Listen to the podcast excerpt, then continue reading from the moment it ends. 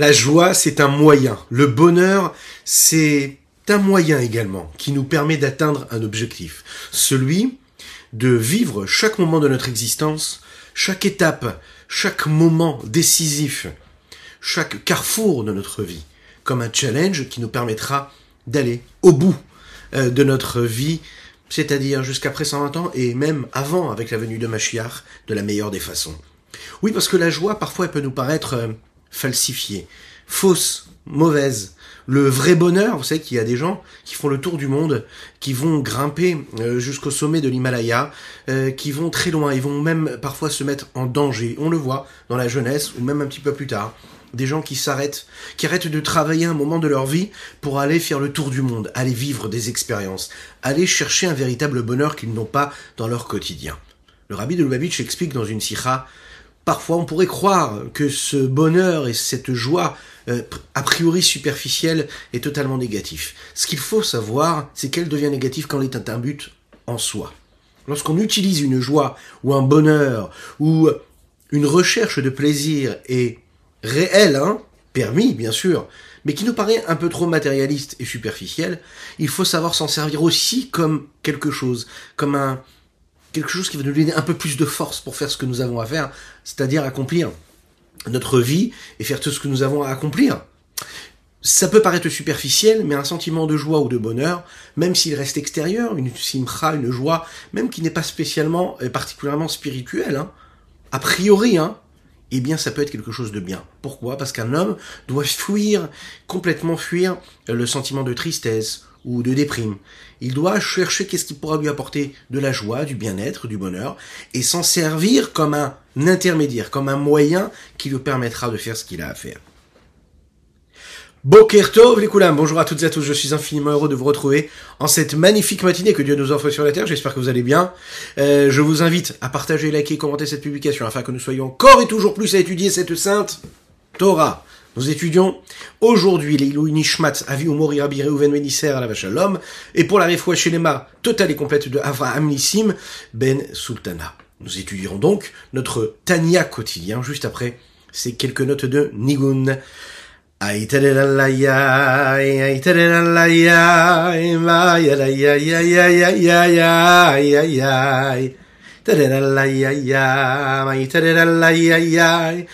Da da da da da da da ya ya ya ya Ay da da la ya ma ya ya ya ma da da la ya ma ya ya ya da da la ya ma ya ya ya ya ya ay da da la ya ma ma ma ma ma ma ma da da la ya ya ma ya ya ya ma ya ya ya ma ya ya Ay da da ya ya ma ya ya ya da da la ya ya ma ya ya la ya ya ma ya ya ya ma ya ya ya ma ya ya ya ya ya ya ya da da la ya ya ma ya ya ya ma ya ya ya ya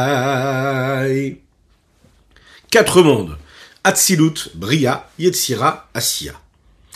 Ces mondes-là, la Kabbalah nous le dit, sont à la disposition de la volonté d'Hachem lorsqu'il crée le monde. Il crée par l'intermédiaire de ces différents mondes. Il y a dans ces différents mondes dix séphirotes dans chacun des mondes. Vous savez, ces fameuses énergies, ces fameuses forces qui canalisent et qui permettent la jonction, le lien entre Akadosh Baruch l'infini, du Saint béni soit-il, Sof, et ce que chacune et chacun d'entre nous nous sommes, et chaque créature minérale, végétale, animale ou homme peut être et recevoir de Dieu. Dans chacun de ces mondes, ces dix séphirotes, et vous le savez, pendant cette période entre Pesach et Shavuot, nous parlons et nous vivons à travers ce tikkun amidot, cette réparation des différentes vertus, la façon avec laquelle on va travailler, se bonifier, polir, faire briller toutes ces différentes vertus, vertus qui sont en réalité ces forces-là, ces dix forces qui sont en nous, ce qui permet l'union avec Hachem. Dans ces quatre mondes, Atzilut, Bria, Yetzira, Asiya, il y a le dernier, celui que nous appelons le Olam Asiya, ce monde-là dans lequel nous sommes, nous. Mais juste au-dessus, nous avons le monde de Yetzira, et juste au-dessous, nous avons le monde de Bria. Et au-dessus de tous, nous avons le monde Atzilut qui est clair et qui lui représente l'unicité même de Dieu. Dans la Kabbalah, il est expliqué qu'un homme qui accomplit la mitzvah, la mitzvah, elle peut atteindre différents niveaux. Elle peut se révéler et devenir donc le moyen et l'outil qui permettra le dévoilement d'une lumière qui provient d'un monde ou d'un autre monde. En fonction de la façon avec laquelle on va accomplir cette mitzvah, eh bien on permettra un dévoilement qui correspondra à un niveau un peu plus élevé ou pas. La Kabbalah nous explique qu'il y a quatre niveaux dans la kavana que nous pouvons avoir, dans l'intention que nous pouvons mettre lorsqu'on fait une mitzvah. Mais tout d'abord, n'oublions pas de se souhaiter l'echaim, l'echaim, l'echaim.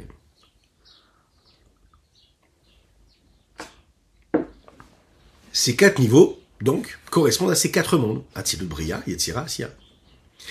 Une personne qui agit de manière technique, sans avoir aucune kavana, alors sa mitzvah, elle reste au monde d'Asiya, le monde dans lequel nous nous trouvons. Elle ne monte pas. Une personne qui accomplit et que ce qu'il accomplit, ça provient d'un sentiment naturel qu'il a en lui, alors à ce moment-là, il permet à cette mitzvah-là de monter et d'évoluer jusqu'au monde de Yetzira. Là-bas, il y a, par définition, puisque c'est ces, émotions qui ont ressenti quelque chose dans cette mitzvah qu'il a accompli, naturel, ces émotions naturelles, donc ça fait appel aussi à des émotions, entre guillemets, à des vertus, ce qui veut dire des traits de caractère, ce qui veut dire quoi? En hébreu, les midot d'Akadosh qui se révèlent dans le monde de Yetzira. Lorsqu'une personne, troisième niveau, accomplit une mitzvah, non pas par un sentiment émotionnel naturel qu'elle a en elle, mais par, on l'a expliqué hier et avant-hier, des émotions qui peuvent naître de l'intellect. Donc à un niveau quand même un peu plus élevé.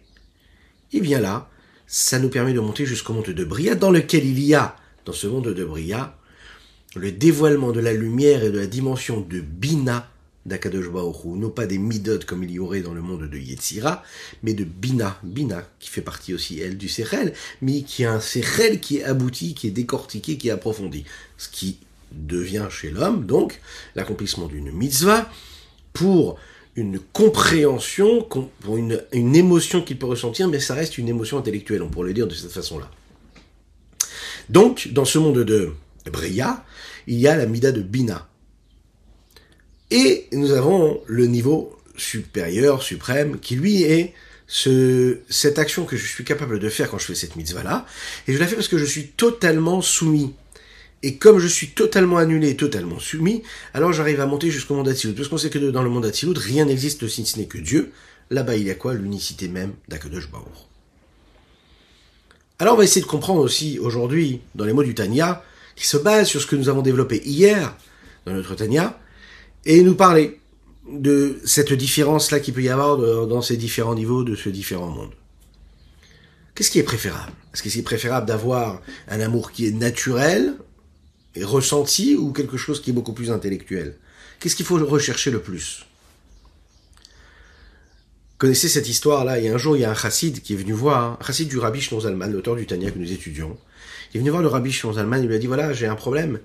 Je côtoie un chassid, un autre chassid qui est chassid d'un autre tzaddik, et je vois que quand lui fait la tefila, hein, il, est, fait la tefila avec une ferveur, avec une profondeur, on sent qu'il est en train de vivre une expérience émotionnelle très très forte. Et pourtant moi, j'essaye d'étudier vos mahamarim, vos discours, j'essaye de coller au maximum à vos recommandations, et pourtant quand je prie, j'ai l'impression de ne pas retrouver cette émotion-là, cette chaleur, cet enthousiasme, cette vitalité. J'ai l'impression de combattre sans arrêt, quoi. Que c'est pas évident, quoi, de vivre toutes ces notions que, que, l'on étudie à travers vos écrits. Donc, comment ça se fait que lui réussit à avoir ce, niveau-là de, d'émotion, et moi je n'arrive pas? Le rabbi Shlomo lui a dit, on n'a pas du tout la même façon de voir. Ce chassid, quand il prie, il, c'est son maître qui est dans sa prière. C'est-à-dire que quand il prie, il habille dans sa prière tout ce que son maître a pu lui apprendre. Et donc, dans sa prière, il n'y a pas sa prière à lui, il n'y a pas sa tefila, il y a la tefila de son maître. C'est-à-dire qu'il y a les enseignements de son maître. Écoutez bien ce que le Rabbi ici dit. Il dit alors que moi, ce que je veux, c'est que le chassid puisse prier selon ses capacités à lui, selon ses émotions à lui, selon sa vitalité à lui. C'est la raison pour laquelle on peut étudier des belles notions de chassidut, et au moment de la tefila, ne pas réussir à ressentir tout ce que nous avons étudié. Ça va nécessiter un travail très très profond d'intériorisation, d'abnégation, d'annulation, de recherche. Ne pas être dans le faux, être le plus vrai, le plus sincère. Aller chercher selon ses codes et ses critères à soi. Et ces critères-là, ils sont différents de tout, du tout au tout, en fonction de la personne. Nous n'avons pas du tout les mêmes sensibilités, les mêmes repères, les mêmes ancrages émotionnels, intellectuels, psychologiques. Alors, de ressenti même. Donc en fait, la vraie fila, c'est pas celle qui correspond tous, euh, euh, qui correspond à celle que l'autre est en train de faire aussi également. On peut étudier les mêmes choses, les mêmes sujets, mais la façon avec laquelle on va intégrer ces notions-là ne seront pas du tout la même. On ne peut pas du tout se dire, voilà, cet homme-là qui est à côté de moi, j'ai l'impression qu'il fait une plus belle prière. Pas du tout. Parce que chacun, il a ses repères à lui. Et c'est un travail qui est personnel. Et le rabbi Shlomo de dire dans cette histoire-là, cette anecdote, moi ce que je veux, c'est que chacun puisse euh, habiller cette étude-là, ces notions-là, cette perception, afin que ça devienne sa tefila à lui, personnel.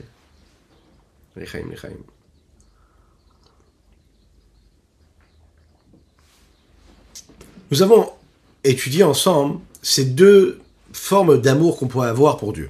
Donc, un amour qui est naturel ou un amour qui est intellectuel. Nous avons parlé, par exemple, de, cet amour de la vie, hein, et qu'à travers l'amour de la vie, on aime Dieu, et qu'à travers l'amour de Dieu, on aime la vie. Il y a dans cet amour de la vie de tous les jours euh, une forme d'amour naturel qui se trouve dans l'âme de manière tout à fait naturelle et qui va se révéler de manière spontanée, de manière instinctive comme l'exemple de l'amour qu'il y a pour un fils pour ses parents. Mais précisons ici, il y a un amour ici qui est ressenti, mais un amour d'un enfant qui peut être encore enfant. C'est-à-dire quoi? Petit. Petit dans sa tête, petit dans ses émotions, petit dans ses repères. Donc, il réfléchit petit. Il ressent donc petit. C'est-à-dire qu'il se sent proche de ses parents tout simplement parce qu'il sait qu'il ne dépend que d'eux. Pas parce qu'il a compris pourquoi des parents c'est important. Pas pourquoi, pourquoi il a compris tout ce que ses parents ils ont fait pour lui. Et qui réveille en lui une nécessité de rapprochement et d'attachement. C'est un amour qui est spontané. Un enfant, il aime ses parents, c'est comme ça. Un enfant, il va au parc, il veut aller jouer, d'un coup il tourne sa tête, il cherche où son papa et sa maman sont. Il a besoin d'être sûr qu'ils sont pas très loin de lui. Et il y a l'amour intellectuel. C'est ce qui va être créé après une reconnaissance après une réflexion, je réfléchis, pourquoi est-ce que j'aime mes parents? Et cette réflexion, elle va renforcer le lien et le rapprochement qu'il y a entre les deux. Comme l'amour d'un enfant qui grandit, et plus il grandit, plus, il prend conscience. Il va commencer à valoriser ce que ses parents lui ont donné, et puis il va comprendre comment sa personnalité elle a été façonnée par rapport à ses, grâce à ses valeurs qu'ils lui ont inculquées. Et il va donc développer pour eux un sentiment d'amour qui va être grandissant, qui va être grand. On pourrait prendre ça et extrapoler également euh, dans la relation qu'il peut y avoir dans le couple. Il y a cet amour-là qu'on est capable de créer de manière instinctive, qui peut arriver parfois dans une connexion, dans un lien, dans un rapport, dans un contact. C'est-à-dire, quand il y a une connaissance qui se fait, il peut y avoir quelque chose qui va se créer, chacun il va l'interpréter comme il veut. Et puis ensuite, il va y avoir ce qu'on est capable de construire tous les jours de notre vie on va intérioriser le contact, l'amour, le rapprochement, on va intérioriser le respect, les valeurs. Pourquoi? Parce qu'on va apprendre à connaître la personne qui est en face. On va comprendre, on va comprendre ses défauts, ses qualités, on va comprendre ce qui est important, on va comprendre ce que chacun et chacune, en réalité dans le couple, est en train de développer, de dévoiler chez l'un et chez l'autre, parce que en réalité, on le sait, c'est une même personne qui s'est réunie ici à ce moment-là. On comprend que c'est pas juste d'être attiré par quelque chose d'autre, mais c'est être justement dans un travail permanent qui nous permet de développer ce que nous sommes nous, puisqu'on est, on est, on est confronté à ce que nous sommes vraiment. Et donc à ce moment-là, ça va être un attachement qui va être un attachement intellectuel, honnête, pour des vraies raisons. Parce que l'honnêteté fera que le conjoint nous ramène à ce que nous sommes, et donc il nous fait travailler ce que nous sommes. Hein et plus on travaille ce que nous sommes, et puis on se sent évoluer, grandir, et donc on va aimer ça réellement. C'est un, amour qui devient quelque chose de beaucoup plus construit et d'abouti, beaucoup plus profond, et qui perd de sa superficialité plus on évolue. Alors c'est pas une question seulement de nombre de mois, d'années, c'est une question aussi d'évolution et, de grandir qualitativement ici. Hein c'est de ça aussi qu'il faut bien savoir que l'on parle. Un amour intellectuel, c'est quelque chose qui est abouti, qui est réfléchi. Et bien sûr, c'est ce que qui est représenté ici par l'amour d'Hachem. L'amour naturel et instinctif, et l'amour qui est réfléchi. Plus tu grandis, plus tu évolues, plus tu connais, plus tu perçois, plus tu te rapproches de la dimension divine, comme on l'a dit, même quand tu as l'impression que c'est faux, eh bien tu vas t'habituer à créer comme ça des mécanismes où tu te dis je pense et je réfléchis à la grandeur de Dieu, je pense et je réfléchis à la grandeur de Dieu comme ça, de manière mécanique tous les jours, tous les jours, tu fais cet exercice-là, et à un moment tu sens qu'il y a quelque chose qui s'est passé. Tu sens que ta réalité elle est changée, tu sens qu'au moment où tu vas aller manger, tu vas pas manger pareil. Tu sens au moment où tu vas parler, ouvrir la bouche pour parler, tu vas parler différemment. Tu t'es raffiné, tu sais pas pourquoi. Bah si, bah, c'est comme le sportif qui a tous les jours fait le même exercice. Et à un moment, il arrive à courir, il se dit, mais c'est pas possible, j'ai réussi à courir deux heures alors qu'avant, j'arrivais à courir que 20 minutes. Comment t'as couru 20 minutes? Et pourquoi, comment t'as réussi à courir deux heures Mais parce que tout simplement, tu t'es pas rendu compte que pendant huit mois, t'as couru tous les jours 20, 20 minutes, 21, 22, 23, 24, 26, 27, 28. Et tous les jours, en fait, tu as préparé ton corps à ces deux heures-là. Et c'est pareil. Au moment où tu courais la petite minute de plus, t'avais pas du tout envie de la courir. Mais tu te forçais, tous les jours tu t'es forcé. Ce qui fait que quand tu as voulu courir deux heures, tu as couru deux heures. Là, tu t'es pas forcé, tu étais très heureux. Tu as compris qu'il s'était passé quelque chose. C'est la même chose. L'amour d'Akadosh c'est quelque chose qui doit être parfois instinctif, mais parfois aussi réfléchi. On doit le travailler. Et quand on va le travailler, ben, on va lui permettre de voler, de s'envoler, de grandir, de nous faire grandir, de nous détacher de la matière pour nous permettre euh, d'évoluer, de nous détacher des contraintes, des limites du monde superficiel dans lequel nous vivons. Les chaim, La havat dans le Tania tel qu'il est décrit ici, c'est quoi? C'est l'amour naturel, c'est-à-dire parce que je suis ce chelek elokam imaal mamash, cette parcelle divine que Dieu a inculquée en moi lors de la création. Donc dans cette parcelle, il y a l'amour d'Akadosh de Dieu l'amour qui se sépare en deux. L'amour de la vie, l'amour du fils envers son père. Et puis il y a l'amour intellectuel. C'est cette situation où le juif, il apprend à reconnaître la grandeur d'Akadosh Baruch qui se traduit par ce qu'il voit, ce qu'il scrute, ce qu'il regarde autour de lui dans le monde. Il regarde les merveilles de la nature, il regarde le système de l'ordre de l'enchaînement de tous les différents mondes. Ça fait naître en lui un amour pour Dieu. Cet amour-là qui est appelé la Ahavat Olam, l'amour éternel, véritable comme nous l'avons appris un peu plus haut. Alors on va répondre à une question ici. Qu'est-ce qui est préférable? Est-ce qu'il est préférable d'aimer de manière naturelle? Est-ce qu'il est préférable d'aimer de manière intellectuelle? Connaissez cette histoire-là? Cette histoire qui prouve bien qu'est-ce que c'est cet amour instinctif que nous pouvons avoir pour Dieu, que l'on soit pratiquant dans la Torah et les mitzvot ou pas, qu'on soit quelqu'un qui est né dans la Torah et les mitzvot mais qui a perdu le goût euh, pour le moment de la Torah et des mitzvot. Ouais.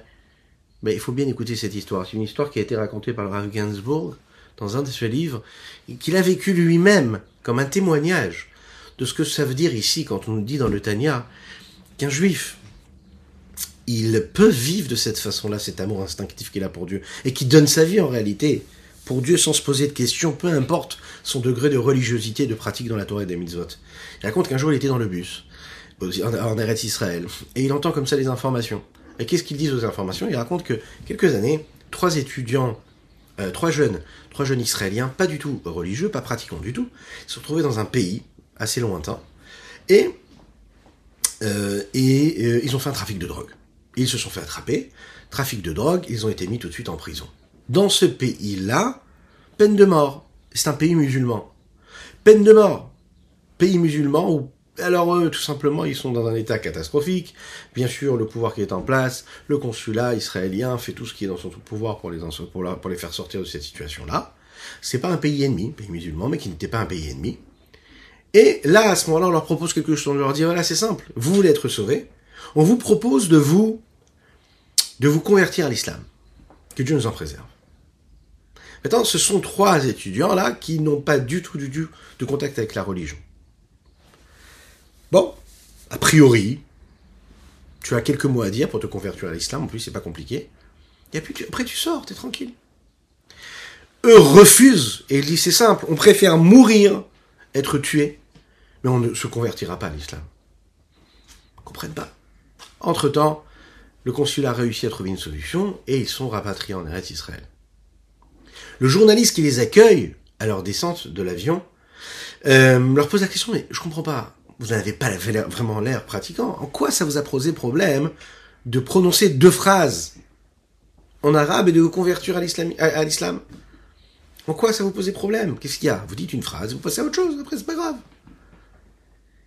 Et là, le jeune homme a répondu comme ça, il a dit, je vais vous dire la vérité, moi, j'ai aucune notion de ce que c'est Mohamed ou ce que c'est Moshe Rabbeinu. Je n'ai aucune, aucune, aucune notion de ce que c'est. Je ne sais pas ce que c'est. Je ne connais pas la différence. Mais je sais une chose, c'est que moi je suis juif et je veux mourir en tant que juif. Donc, je veux mourir en tant que juif. Mais tu sais pas ce que c'est, mais c'est comme ça. Ce rave-là a répondu, il a dit, quand j'ai entendu ça, j'ai compris réellement ce que le rabbi Shlonzaman a dit dans le Tania quand il dit qu'un juif, au fond de lui, il a cette âme juive qui est en lui. C'est comme ça. Mais si vous tenez fèche. Cet amour naturel et instinctif qu'il a en lui, qui se dirige pour Dieu, elle est là. Il se pose pas de questions. C'est plus fort que lui. Cet amour naturel que nous avons, c'est ce qui va faire que même dans les moments de notre existence, où on n'est pas face à quelque chose d'aussi tragique, mais un moment, un choix de vie, que ce soit au travail, que ce soit dans la vie de tous les jours, même quand on ne se sent pas connecté avec cette sainteté-là, qu'on est censé vivre, cette présence d'Hachem qu'on est censé avoir face à nos yeux, eh bien on reste comme ça attaché à quelque chose. C'est naturel. Alors qu'est-ce qu'il est préférable? Est-ce qu'il est préférable d'avoir un amour qui est naturel ou d'avoir un amour qui est intellectuel? De manière globale, cette approche du Tanya, on va le voir, elle, elle privilégie bien sûr le rapprochement intellectuel et l'amour intellectuel, puisque c'est quelque chose qui est abouti. C'est logique. Tu as réussi à comprendre l'importance de la chose et tu l'intègres. On y voit beaucoup plus de profondeur. On y voit plus aussi l'expression même de ce que l'homme peut être sur les différentes créatures, à savoir le minéral, la végétal, l'animal. Qu'est-ce qui différencie l'homme de l'animal? C'est qu'il a un intellect. Donc entre l'amour instinctif, qui correspond plus à l'amour, on va dire, animal, qui est aussi une question instinctive chez l'animal, et un amour intellectuel qui, la laisse transparaître véritablement ce que nous sommes en tant qu'être humain, bien sûr qu'on va privilégier l'amour qui est intellectuel. Si un homme agit uniquement par nature et par instinct, même si c'est un sentiment de sainteté, quelque chose de positif, eh bien, il est quand même au, on va dire, allez, il est au plus bas niveau que, qu'il peut y avoir chez l'être humain.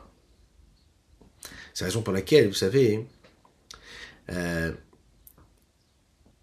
les malachim, les anges sont appelés des chayot à Kodesh.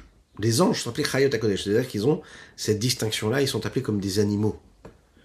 Pourquoi? Parce qu'on dit que le malach, il n'a pas de travail à faire. Il fait pas un effort, c'est pas difficile pour lui de servir Dieu. L'ange, lui, il sert Dieu de manière naturelle. Par exemple, l'ange Michael, lui, représente ce qu'est l'amour d'Hachem. L'ange Gabriel, il représente ce qu'est la ira, la crainte. L'homme, quand il agit selon l'intellect et selon la réflexion, et que son sentiment et son émotion est influencé par son intellect, alors à ce moment-là, il est au plus haut niveau de ce que l'homme peut être. Rabbi Zalman vient nous dire qu'en fait, quelque chose de très très fort, dans l'amour naturel, il y a quand même quelque chose de plus qu'il n'y a pas dans l'amour intellectuel. Et que ce qui est instinctif est beaucoup plus grand aussi que ce qui peut être intellectuel. Parce que peut-être qu'on parle ici d'un amour qui est instinctif et naturel. Mais en général, c'est quelque chose qui est caché et qui va se révéler à des moments propices et des moments précis. Là où, en fait, il va y avoir un éveil extérieur qui vient nous titiller un petit peu, qui vient nous réveiller et là, on se dit, ok, très bien, il faut que je me révèle en tant que juif et je vais chercher cet amour qui était caché, enfoui, au fond de moi, et avec lequel je ne vivais pas tous les jours. Et là, je vais la laisser s'exprimer. Mais ça reste quelque chose qui est caché. Le dévoilement se fait uniquement par l'intermédiaire de l'intellect. Et donc, cet amour-là reçoit aussi une forme d'amour intellectuel. Dans l'amour naturel, il y a quelque chose de plus qu'il n'y a pas dans l'amour intellectuel, qui est appelé l'amour Havatolam, premièrement. On n'a pas besoin d'aller le chercher, c'est quelque chose d'instinctif. Ça fait partie de ma nature. Deuxièmement, la réflexion aussi qui est nécessaire, c'est une, réflexion qui va être assez rapide, assez simplifiée. Le fait même de reconnaître qu'Akadosh Baruch c'est ma vie, le fait de reconnaître qu'Hachem c'est mon père véritable et rien d'autre, eh bien, ça me, ça demande quoi en réalité? D'y revenir, d'y penser une fois et encore une fois et encore une fois, jusqu'à ce que cette prise de conscience elle prenne, elle prenne vraiment place en moi. La particularité qu'il y a ici dans le Tanya, qui est basé sur ça, euh, qui, base tout son, système euh, sur le fait qu'on sert Akadosh Baruchou de manière facile et directe. Ça se rapproche beaucoup plus de cet amour naturel qui nécessite pas beaucoup d'efforts même, qui rapidement nous permet de se sentir connecté à Dieu. Donc dans cette échelle-là de l'amour qui apparaît dans les différents mondes, Atilut Bria et Tira il y a donc en fait ces différentes façons que nous pouvons avoir. D'un premier regard, nous l'avons dit ici, l'amour naturel qui correspond donc au monde de Yetzira, puisque c'est un amour qui vient des sentiments, donc du deuxième monde, Yetzira. Euh, il s'arrête a priori au monde de Yetzira. Maintenant, notre problème à nous, c'est qu'on n'a pas envie de s'arrêter au monde de Yetzira. On aimerait faire en sorte que notre amour et que notre sentiment puissent faire voyager notre mitzvah un petit peu plus haut. Si elle s'arrête au monde de Yetzira, c'est dommage. Donc a priori, l'amour intellectuel est beaucoup plus grand parce que l'amour intellectuel nous permet de voyager à un monde qui est plus grand, plus élevé. Le Nmorazakan ici va nous dire que le fait qu'elle soit dans le monde de Yetzira, écoutez bien, elle est dans le monde de Yetzira uniquement quand elle est cachée. Donc si tu as cette dimension d'amour qui est encore cachée, donc bien sûr tu restes dans le monde de Yetzira. Mais quand un homme réfléchit et approfondit cette idée-là de l'amour qu'il ressent, mais de manière naturelle. Il réfléchit à ça, au fait qu'Akadosh Baruch c'est la vraie vie. Il réfléchit au fait qu'Akadosh Baruch c'est son père véritablement. Cette réflexion élève donc ces actions qui ont été accomplies par ce sentiment de instinctif et de nature, hein, qui est au monde a priori le Yetzira, et cette réflexion elle amène quand même une évolution à cette unité, elle le fait monter jusqu'au monde de Bria. Donc en fait, elle lui a, elle lui a permis en fait de, de, s'élever de son niveau initial. Elle est passée du sentiment naturel jusqu'au niveau de Bria, qui est le sentiment, nous l'avons dit, intellectuel. Et donc on a quand même gagné quelque chose en réalité. Encore plus que cela, d'une certaine façon, le Rabbi Shonzaman va nous dire, l'amour naturel va monter jusqu'au monde même de Hatzilut. Toi, tu pensais que ce que tu as fait par rapport naturel et instinctif, ça reste au monde de Yetzira. Voilà qui nous dit le Rabbi Shonzalman, ça monte jusqu'au monde de Bria, mais en encore plus, encore plus que cela, ça va monter jusqu'à Atzilut. Pourquoi? Parce qu'il y a en elle quelque chose, un aperçu de la Ha'ava Rabba. Cet Ha'ava débordant, cet amour débordant qui lui dépasse même les limites, c'est la raison pour laquelle il est débordant, et qui correspond au niveau de Hatzilut. Dans nos mots à nous, on va voir que le Rabbi Shonzalman va essayer de nous l'expliquer, de nous dire comme ça. Quand l'amour qui correspond au niveau de Bria et Tira Asiya s'exprime à travers le fait que Akadosh Boko et l'homme sont deux entités différentes, bien séparées, il y a un créateur et il y a une créature. Les deux sont censés se rejoindre et s'unir à travers cet amour-là. Alors l'amour de la vie, l'amour du Fils pour le Père, elle provient du fait que dans moi et en moi il y a cette Neshama, cette âme qui est cette parcelle divine, qui est claire en moi, et c'est-à-dire que c'est une étincelle qui est totalement pure, et de par cette étincelle-là, à l'homme, l'homme, alors l'homme, il peut s'attacher à Dieu. Mais là, à ce moment-là, il peut s'attacher comme il s'attache dans le monde d'Atsilut. Et dans ce monde d'Atsilut, nous avons dit, il n'y a aucune distinction. On est vraiment dans l'unicité la plus totale entre Dieu et l'homme. Ce qui nous amène à dire dans les mots le Tanya. Lechaim.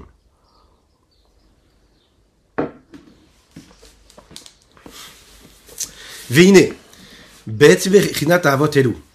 Ces deux formes d'amour que nous pouvons exprimer. D'accord? Que ce soit l'amour de ce qu'on appelle la vie véritablement.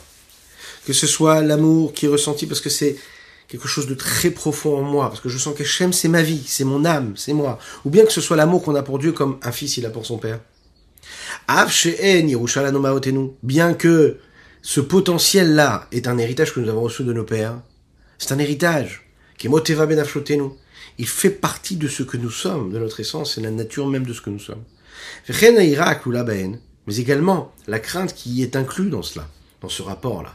C'est la crainte d'être séparé, que Dieu nous en préserve, de la source de notre vie, de notre Père véritable qui est Hachem. Afal Piken, il faut quand même savoir que Eina Nikrot Beshem c'est pas appelé ici une crainte et un amour qui est naturel, comme on l'a expliqué, parce qu'ils sont au niveau le plus bas de ce qu'il peut y avoir de l'amour, et c'est au niveau le plus bas de ce qui peut être ressenti en tant que crainte.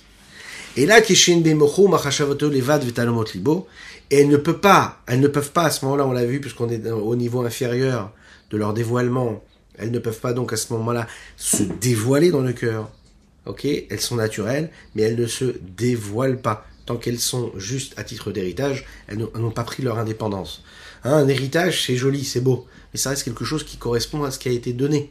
Quand est-ce que ça devient à moi C'est quand je m'en fais vraiment mien, c'est-à-dire que je vis avec, je lui donne une nouvelle personnalité.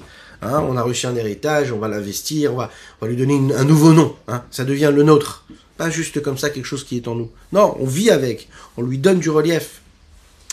Ve'az, et alors à ce moment-là, Mekoman Besesfiro de Yetzira, ils sont, à, comme on l'a expliqué, à quel niveau, dans un autre placement qui correspond aux 10 séphirotes du monde de Yetzira, ou les Sham, et de là-bas, En Malot Imaen a Torah ve Mitzvot Abot mais de là, elles montent et elles font élever.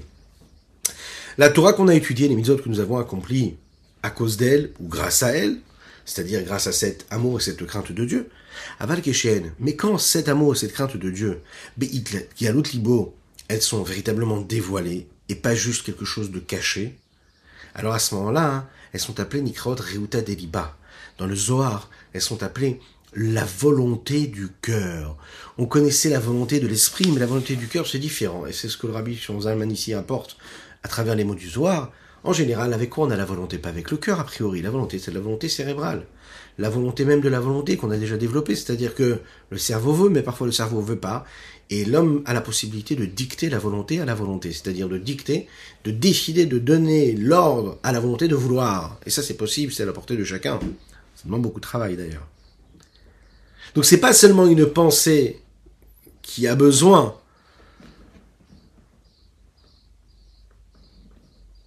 de, de se matérialiser, de se dévoiler à travers un sentiment du cœur. Mais là, il y a quelque chose de beaucoup plus fort. Réussir à demander au cœur de, de ressentir. Qu'est-ce que ça veut dire? Je lui demande. Ça veut dire je lui, je dévoile en lui une, une force de volonté même qui va être émotionnelle.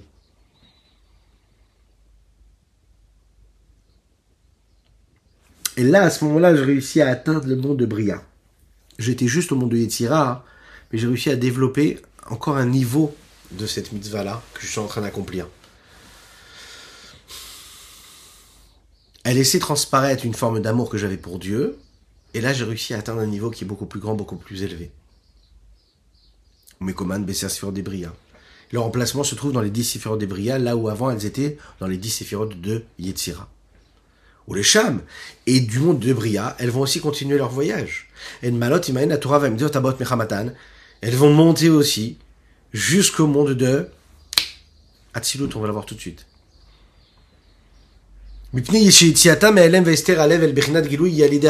Pourquoi? Parce que pourquoi est-ce que j'ai réussi à dévoiler ce qui était caché en moi? C'est parce que, et ce qui était caché dans mon cœur également, et de les faire passer à un niveau de dévoilement, c'est parce que j'ai utilisé le da'at. Qu'est-ce que c'est le da'at? Da'at, c'est la conscience, c'est le savoir. C'est réussir à faire connecter, à connecter ce que j'ai de plus cérébral, de plus intellectuel, de plus compris, et de le faire passer dans l'autre monde, le monde de du ressenti, du concret. Je matérialise. Et à travers cette jonction, cette union-là, je crée un attachement, un véritable attachement. La l'habitude des gens en général, c'est de regarder leur lien et de l'assumer le lien naturel qu'ils ont avec la source même de ce qu'ils sont, comme étant la force de la Shrina, la force de Akadosh Baoru, de Dieu, qui se révèle à travers notre âme. On peut la regarder comme quelque chose d'extérieur qui permet à notre âme de ressentir et d'avoir une énergie. On peut la regarder comme étant une force extérieure qui laisse transparaître une énergie, mais qui n'influence pas, qui ne transforme pas complètement ce que nous sommes chacune et chacun. Réussir à psychologiquement, à réussir même à l'intérieur de nous, avoir de nouvelles sensations, de nouvelles émotions, avoir quelque chose de nouveau, ne pas avoir toujours la même émotion quand on va faire la mitzvah. Sentir qu'on a réussi à ouvrir une nouvelle porte, à ouvrir une nouvelle porte. L'approche n'est pas la même, l'émotion n'est pas la même, la sensation n'est pas la même. On ne sait pas pourquoi, mais là, quand on va mettre les filines, on les met différemment. On ne sait pas pourquoi, quand on allume les bougies de Shabbat, on sent quelque chose de différent. Les mitzvot, elles sont concrètes. La tfila, c'est des mots. Les pensées, ce sont des mêmes pensées. Mais quelle est la profondeur que tu donnes à, cette même, à ce même geste que tu es en train d'accomplir? Ce sont les mêmes gestes qu'on fait chaque jour. Ce sont les mêmes gestes que nous faisons pour chaque fête qui font partie du calendrier juif. Et pourtant, on est capable et on est en mesure d'en trouver et d'y retrouver une sensation particulière, ou d'ouvrir une nouvelle fenêtre, de laisser une nouvelle dimension se révéler à travers tel ou tel acte. Quand dans le Shulchan on nous dit qu'il est bien d'étudier 30 jours avant la fête, avant chaque fête, on étudie, on se prépare à la fête. Quand on se prépare à la fête, ben, on pourrait se dire, bon, c'est des contraintes, mais c'est complètement l'inverse. Ça nous permet en réalité de révéler déjà, de connaître la halakha, de connaître les lois qui correspondent à la façon avec laquelle on va agir, on va accomplir telle ou telle mitzvah ou telle ou telle loi. Mais ça nous permet aussi de voir et de vivre la fête selon toutes ces dimensions halachiques, ésotériques, spirituelles. Ouvrir d'autres fenêtres sur autre chose, ce qui nous permettra de vivre la mitzvah de manière beaucoup plus grande. Une personne qui se prépare à Shabbat, eh bien, à Shabbat, elle le vit de manière différente. Quand Shabbat, il arrive comme par effraction, et à ce moment-là, on est un peu surpris. Bon, ben, on va respecter ce que le Shabbat nous demande de respecter. Mais quand on veut vivre une véritable expérience pendant le jour du Shabbat, il faut se préparer à ce Shabbat. Personne qui arrive à Shabbat et qui s'est préparé toute la semaine à ce Shabbat, qui a créé tous les jours une évolution, comme nous le disons dans l'Ayom Yom, Ayom Yom Rishon Ba Shabbat, Ayom Sheni Ba Shabbat. Pourquoi? Parce que chaque jour de la semaine est en train de créer le Shabbat. Ça veut dire que à chaque mitzvah que tu es en train de faire, tu as la possibilité de lui donner, de la dévoiler. Ce qui nous permet de sortir de cette routine et la pression de devoir toujours à répéter toutes les choses là. C'est justement parce que ne nourrit pas ces mitzvot. On peut être très très éloigné de la Torah, comme très très proche de la Torah, entre guillemets, être né dans la Torah, dans la pratique de la Torah et des mitzvot. L'étude de la Torah, pourquoi est-ce que c'est primordial et c'est vital pour un juif C'est qu'à chaque fois, ça lui permet de raviver, de dévoiler, de mettre une nouvelle lumière ce qu'il est en train de faire. Et encore une fois, quand il met cette lumière-là, ben, ça lui permet, comme il dit ici le Tanya, eh bien, de faire que cet héritage qu'il y avait en lui, qui était quelque chose de tout à fait naturel, qui était quelque chose d'instinctif, eh bien, fait en sorte qu'il n'est plus animal, mais il devient homme. Et dans cette dimension d'homme, il s'élève de monde en monde. Il passe du monde de Yetzira jusqu'au monde de Bria.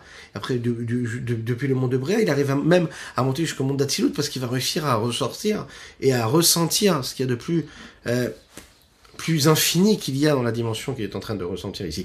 Ça, c'est le da'at, c'est la pleine conscience de ce qu'il est en train de faire. Tu ne le fais pas juste comme ça. Tkiyata fixé dans sa pensée. Imaginez tkiya, quoi C'est comme par exemple prendre un clou et l'enfoncer dans un mur. Ça veut dire penser, et penser avec une concentration. Ça veut dire diriger sa pensée sur un sujet. Cette concentration, elle est très difficile pour la majorité des gens, c'est très difficile la concentration. De concentrer juste notre tête sur une seule pensée, une seule idée. Ça, le Rabbi Shanzaman, il nous le dit, il faut le faire bechosek, avec force, avec puissance. Il faut pas laisser les choses se faire facilement. Vite bonenut atsuma. Il faut une réflexion qui est puissante, qui est grande, qui, qui, est énorme. Il faut investir énormément. Qui va aller chercher Meomka Deliba, de la profondeur de notre cœur. Si on veut que ça, que ça devienne Reuta Deliba, que ça devienne la volonté du cœur, ça veut dire que tu approfondis tellement si tu veux vraiment vivre une expérience émotionnelle, sentimentale, réellement sentir que tu es en train de vivre quelque chose de grand, il faut mettre les moyens. Pour mettre les moyens, eh bien, tu vas vivre toutes les étapes qui vont t'amener à vivre cette sensation-là, cette émotion-là. Yatir veut à dire, il faut que ce soit toujours, à chaque moment, avec constance, et aussi autre chose. Ici, précise, il dit, d'un côté, il faut que ce soit constant, mais aussi il faut que ce soit ordonné. Hein? On parle de quelque chose de d'un travail laborieux. Pas s'imaginer que ça vient comme ça. Ça doit être fait de manière graduelle, évolutive, avec euh, sérieux, avec profondeur, avec euh, intégrité, avec sincérité. Se concentrer, poser la pensée, construire la pensée, afin que cet amour-là puisse être à l'intérieur et se développer, se dévoiler d'un coup et irradier tout ce qu'il y a autour de lui. Ein Sof Baruchou doit réfléchir à tout ça, il doit le faire en pensant à quoi l'infini du Saint béni soit-il.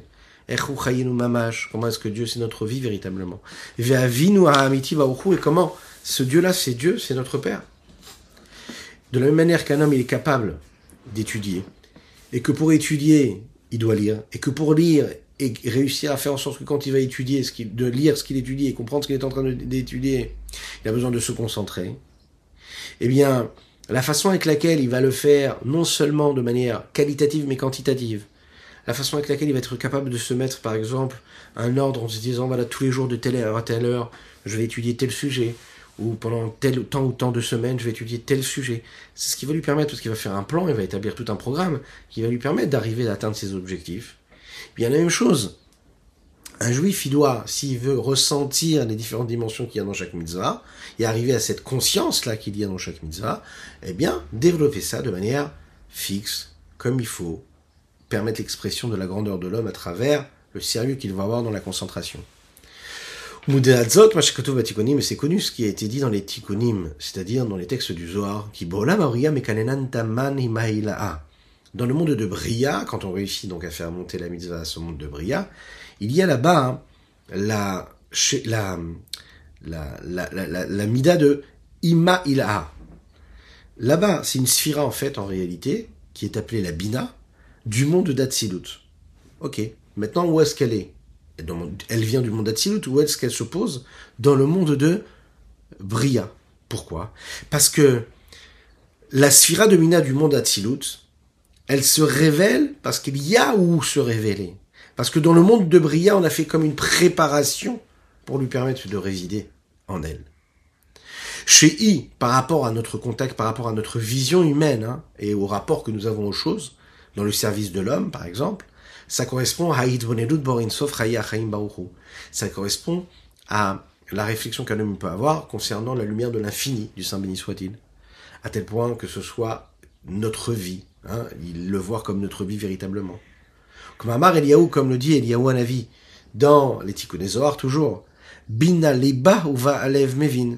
Dans le Patach qu'est-ce qu'il dit Bina liba, ça veut dire la compréhension du cœur, ce qui correspond à ce que nous disions tout à l'heure, la volonté du cœur, c'est la compréhension dans laquelle il y a une forme d'expérience euh, sentimentale, sensorielle. C'est le niveau le plus élevé des émotions qu'un homme pourrait avoir dans la compréhension, et la compréhension du sentiment, de l'amour, de la crainte intellectuelle, qui vont toucher la volonté du cœur. Véloode, c'est pas seulement ça. Encore plus que cela. Et là, chez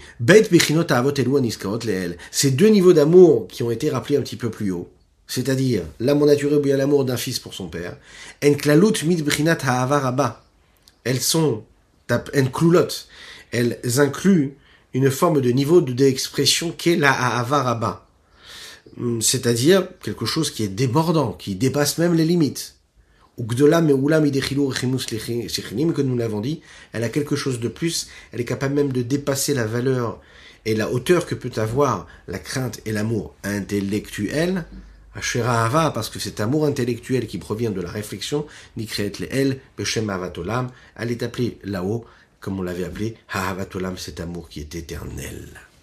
Que Dieu fasse, que nous puissions vivre chaque instant de notre vie euh, selon ses préceptes, selon ses recommandations-là, qu'on puisse donner de la profondeur à chaque mitzvah et l'avantage, c'est que si on s'évertue et qu'on le travaille difficilement, oui, avec des efforts, eh bien on verra que ça nous donnera des ailes puisque ça permettra à chaque chose que nous faisons euh, d'avoir une profondeur. Et si on a une profondeur, on atteint un autre niveau de révélation, de dévoilement. Et ça devient beaucoup plus intéressant parce que de ce côté, de, quand, quand, on va dans ce sens-là, on, on, se rapproche un petit peu plus encore de l'infini du Saint béni soit-il. Et c'est ce que nous recherchons en espérant, mes attachés, que notre prochain cours se fera sur l'esplanade du Beth Amikdash, avec le Mashiach Tzidkenu et tous nos êtres chers que nous allons retrouver, Bezrat Hashem. Je vous souhaite une bonne journée.